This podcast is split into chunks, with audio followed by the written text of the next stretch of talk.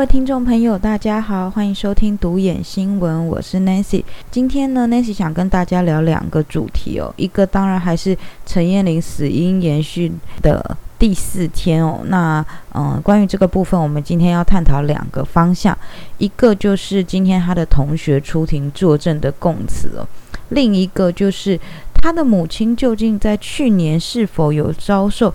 坠楼身亡的这件事情呢？那另外一个主题，我们想要来讨论是十二名的香港年轻人，嗯，想要偷渡来台湾，但是却被中国海警给抓弃的这个部分哦。我们今天来稍微讲一下这个内容。那首先，我们先来谈谈陈燕玲死因研讯的第四天哦，在八月二十七号。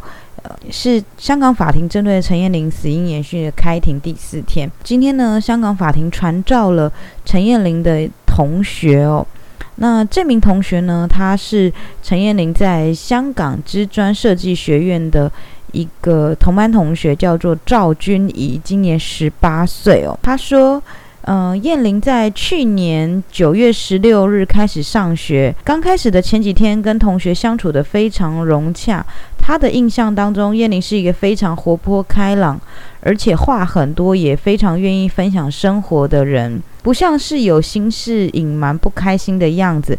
反而非常期待上学的一个小女孩。不过她透露说，燕玲跟家人的关系不是太好哦。那男友又在狱中服狱，然后她也自称说自己有在参与一些社会运动哦。那这名赵同学呢？他说，在去年的九月十九号那一天哦，也就是燕玲失踪的当天，因为呢，她上学迟到，然后呃，燕玲一直说自己前一。个晚上睡得不好，所以需要在课堂上补眠。随后就拿了同学的书包当枕头，趴在桌子底上。然后中间的老师跟同学都有过来劝他起床哦，要认真上课等等的。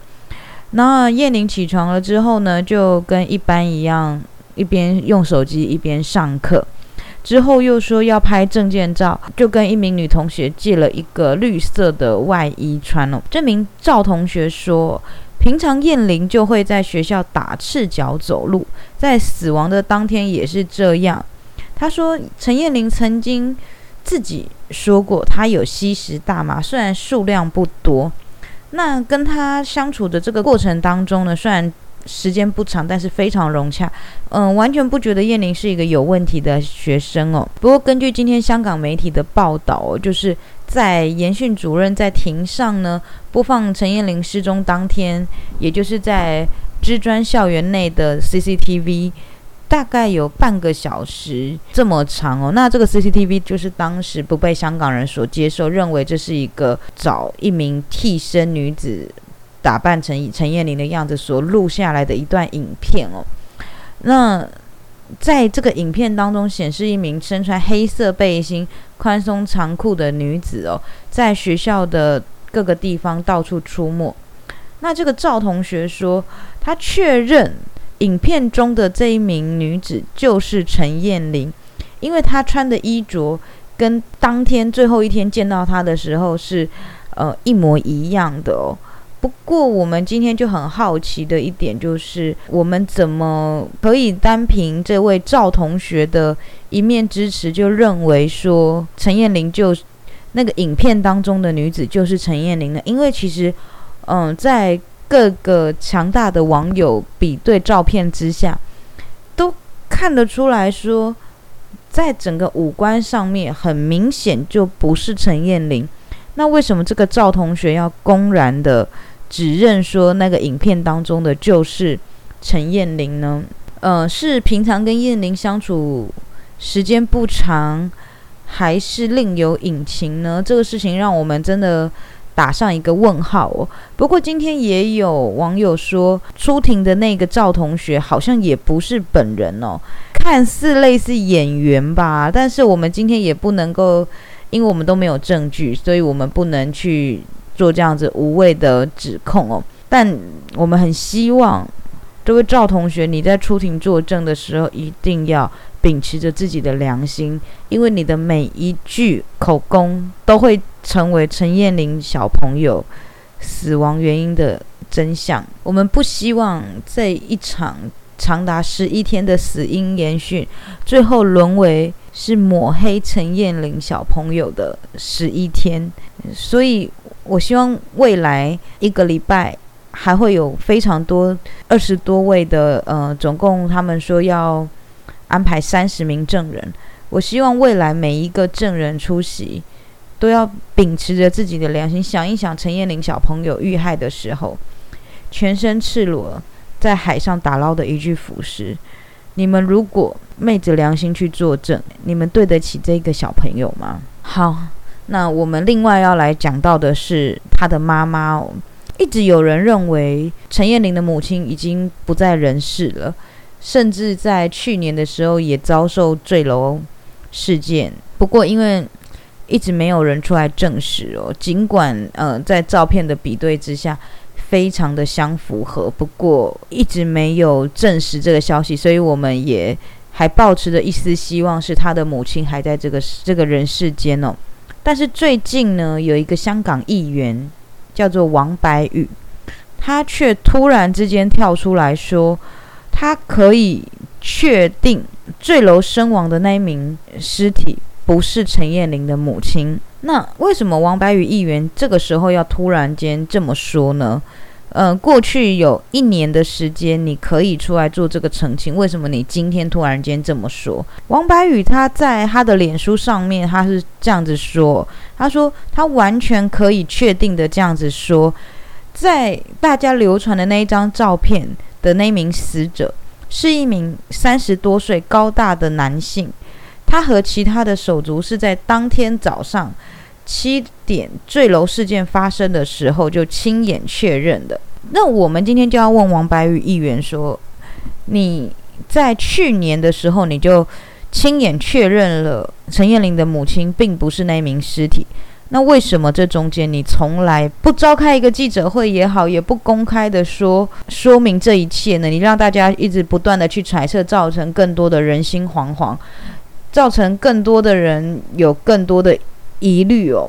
呃，王白宇说，他跟着家属一起去练尸房认尸，然后呢，他在亲眼看见死者的样貌、身形。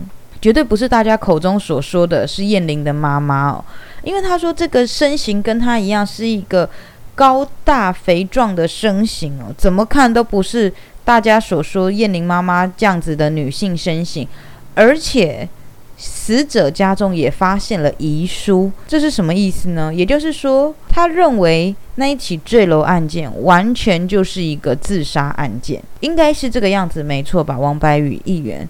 如果你认为那一起坠楼案件是自杀案件的话，你才会有这样子的说法吧？那王白玉也说，他常常跟身旁的朋友提醒澄清，说其实那个尸体不是燕玲母亲，但为什么你不要公开的说呢？你是一个议员，我相信你要等一个开场记者会，对你应该不是一个太困难的事情吧？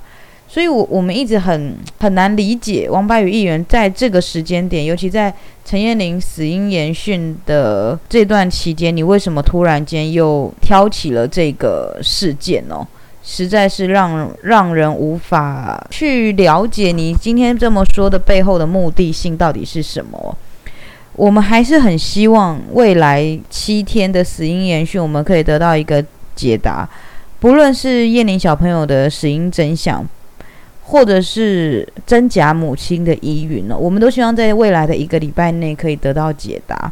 那如果不行，我相信香港人是很聪明的，应该他们自有公断。好，那我们今天要继续来讲的是另外一个很严肃的话题，就是已经有香港人被送中了哦。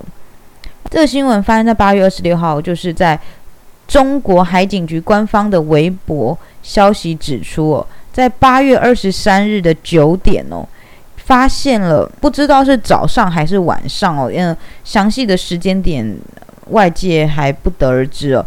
在广东海警局粤港东方向我管辖海域之内哦，查获涉嫌非法越境的快艇一艘哦，在船上呢有一名李姓男子、邓姓男子。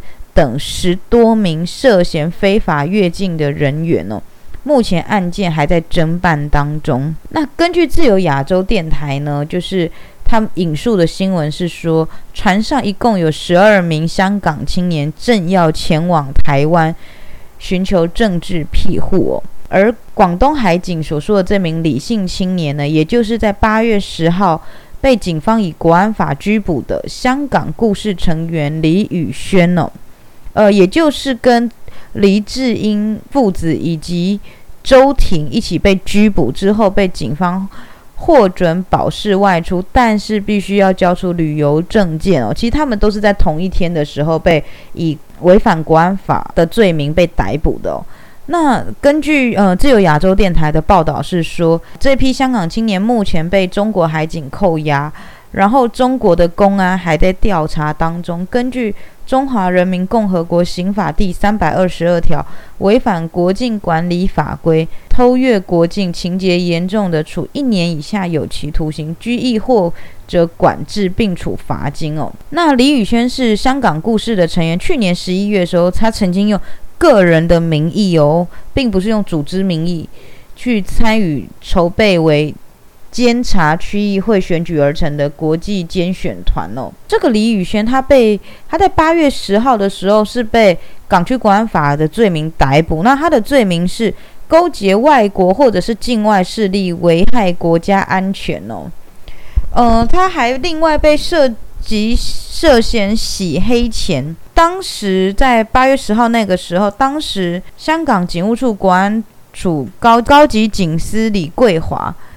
他是说，警方早前调查了一个组织哦，他们的目的是为了要透过宣传和积极参与的手法，要求外国或部分国际制裁香港、封锁香港哦。这也就是呃李宇轩他们那个我要蓝潮的这个组织在负责要做的事情哦。呃，也因为这件事情，所以他们被涉嫌违反国安法逮捕。其实我们看到这个状况，其实心里非常的痛心啦。那今天根据呃香港律师所说的哦，他说今天香港一名律师叫做吕希瑜律师，他出来接受访问的时候，他说去年的逃犯条例修订已经被撤回了，所以香港跟中国之间其实没有正式的引渡条例了，因为其实已经不需要了。现在的香港等于就直接是适用中国的法律了。你不需要人质送到中国去送审，你在香港等同于中国，所以香港不用。所以这一年来，香港人已经不喊反送中，因为香港已经直接变中国了。嗯，其实这一年来，我蛮多的香港朋友在跟我讲一句比较心酸的话，就是 “Hong Kong is not Hong Kong”，is 香港。那个香港是罗马拼音的香港。其实你看得出来，香港人是用多么绝望的。呃，戏谑的口吻在讲这一句话哦，所以，嗯，这个律师他说，不管过去曾经发生中国政府动用什么酌情权啊，将来自香港的那个嫌疑犯交到港府，但是是那个特殊情况来决定啦。但是现在根据中国的刑法哦，中国公安会对所谓的偷渡者立案调查追究，那被抓到的人。可被判一年以下有期徒刑哦。如果真的是一年以下有期徒刑的话，我想大家应该今天不会这么的紧张。如果中国的法律是让我们可以信任而且公开透明的话，我想今天大家不会这么害怕这个事件哦。因为中国会不会对他们处以一些我们所看不到的一个手法以及？会怎么去裁决这十二个人？其实外界都还在观看，所以这件事情，我认为国际一定要关注，否则这十二个人可能悄悄的消失了也说不定。就像当时台湾的李明哲，他不过是一个转机，就被抓到中国去受审，一判就是五年，至今还没有出来。这就是中国一贯的手法，他做什么事情都不会让你知道，也有可能因为他们是首批被送终的。所以，中国可能也会有一个杀鸡儆猴的效果，希望警告更多的香港人。所以，这这十二个年轻人可能会遭遇一些非人道的一些对待。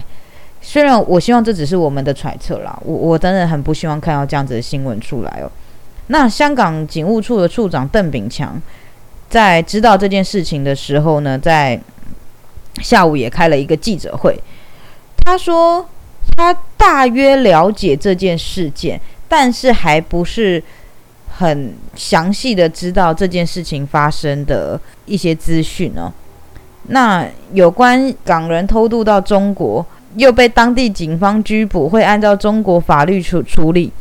中国警方会根据通报机制通知香港警方，但目前他们还没有收到这样子的通报。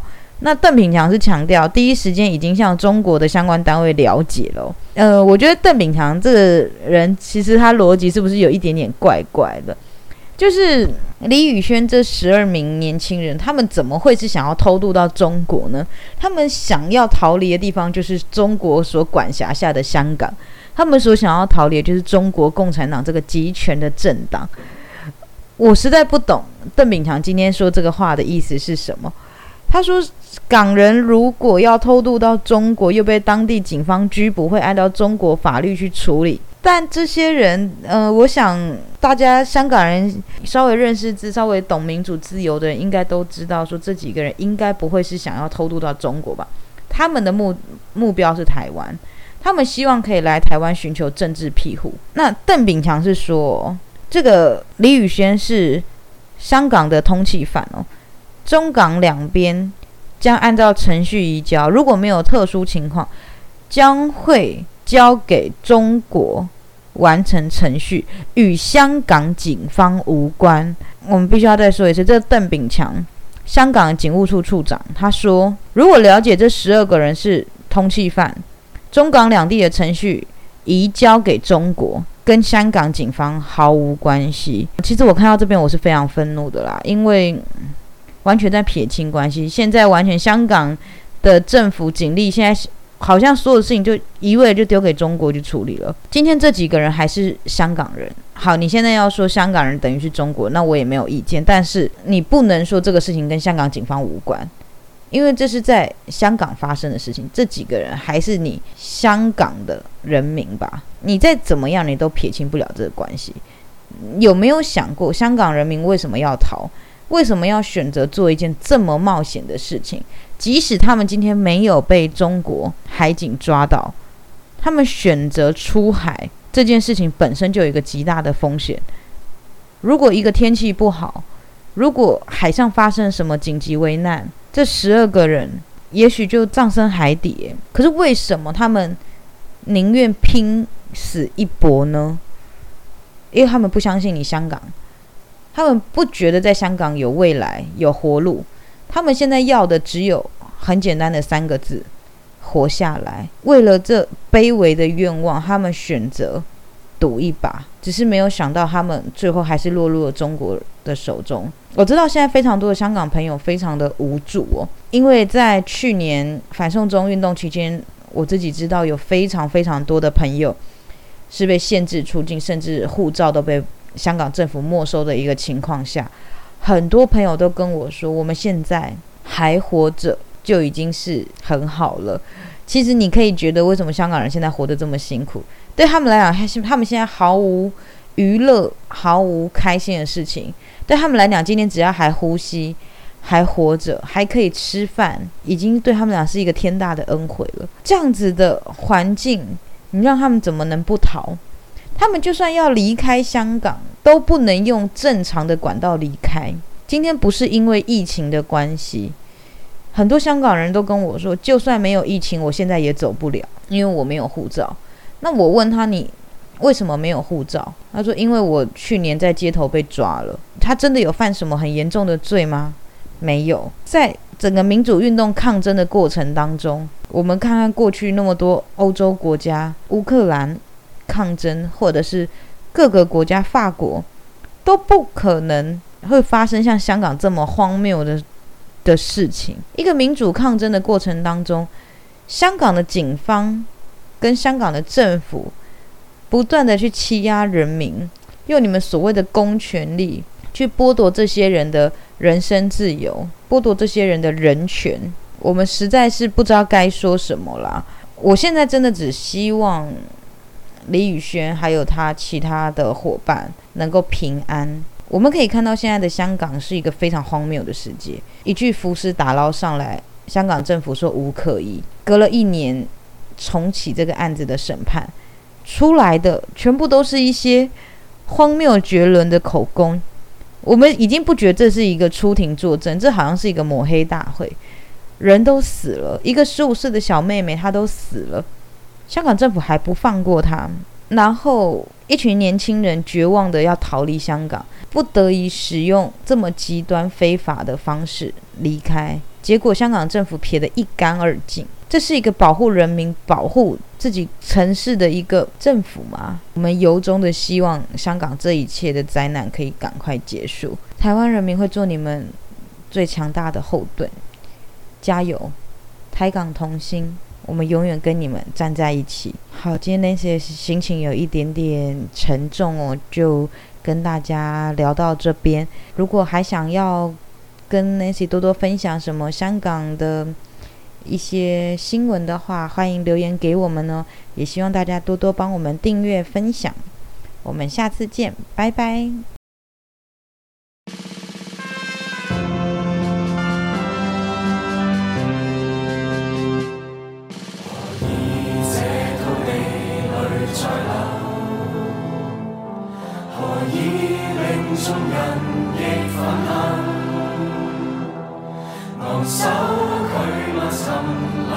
声响透，限自由归于这里。何以这恐惧抹不走？何以为信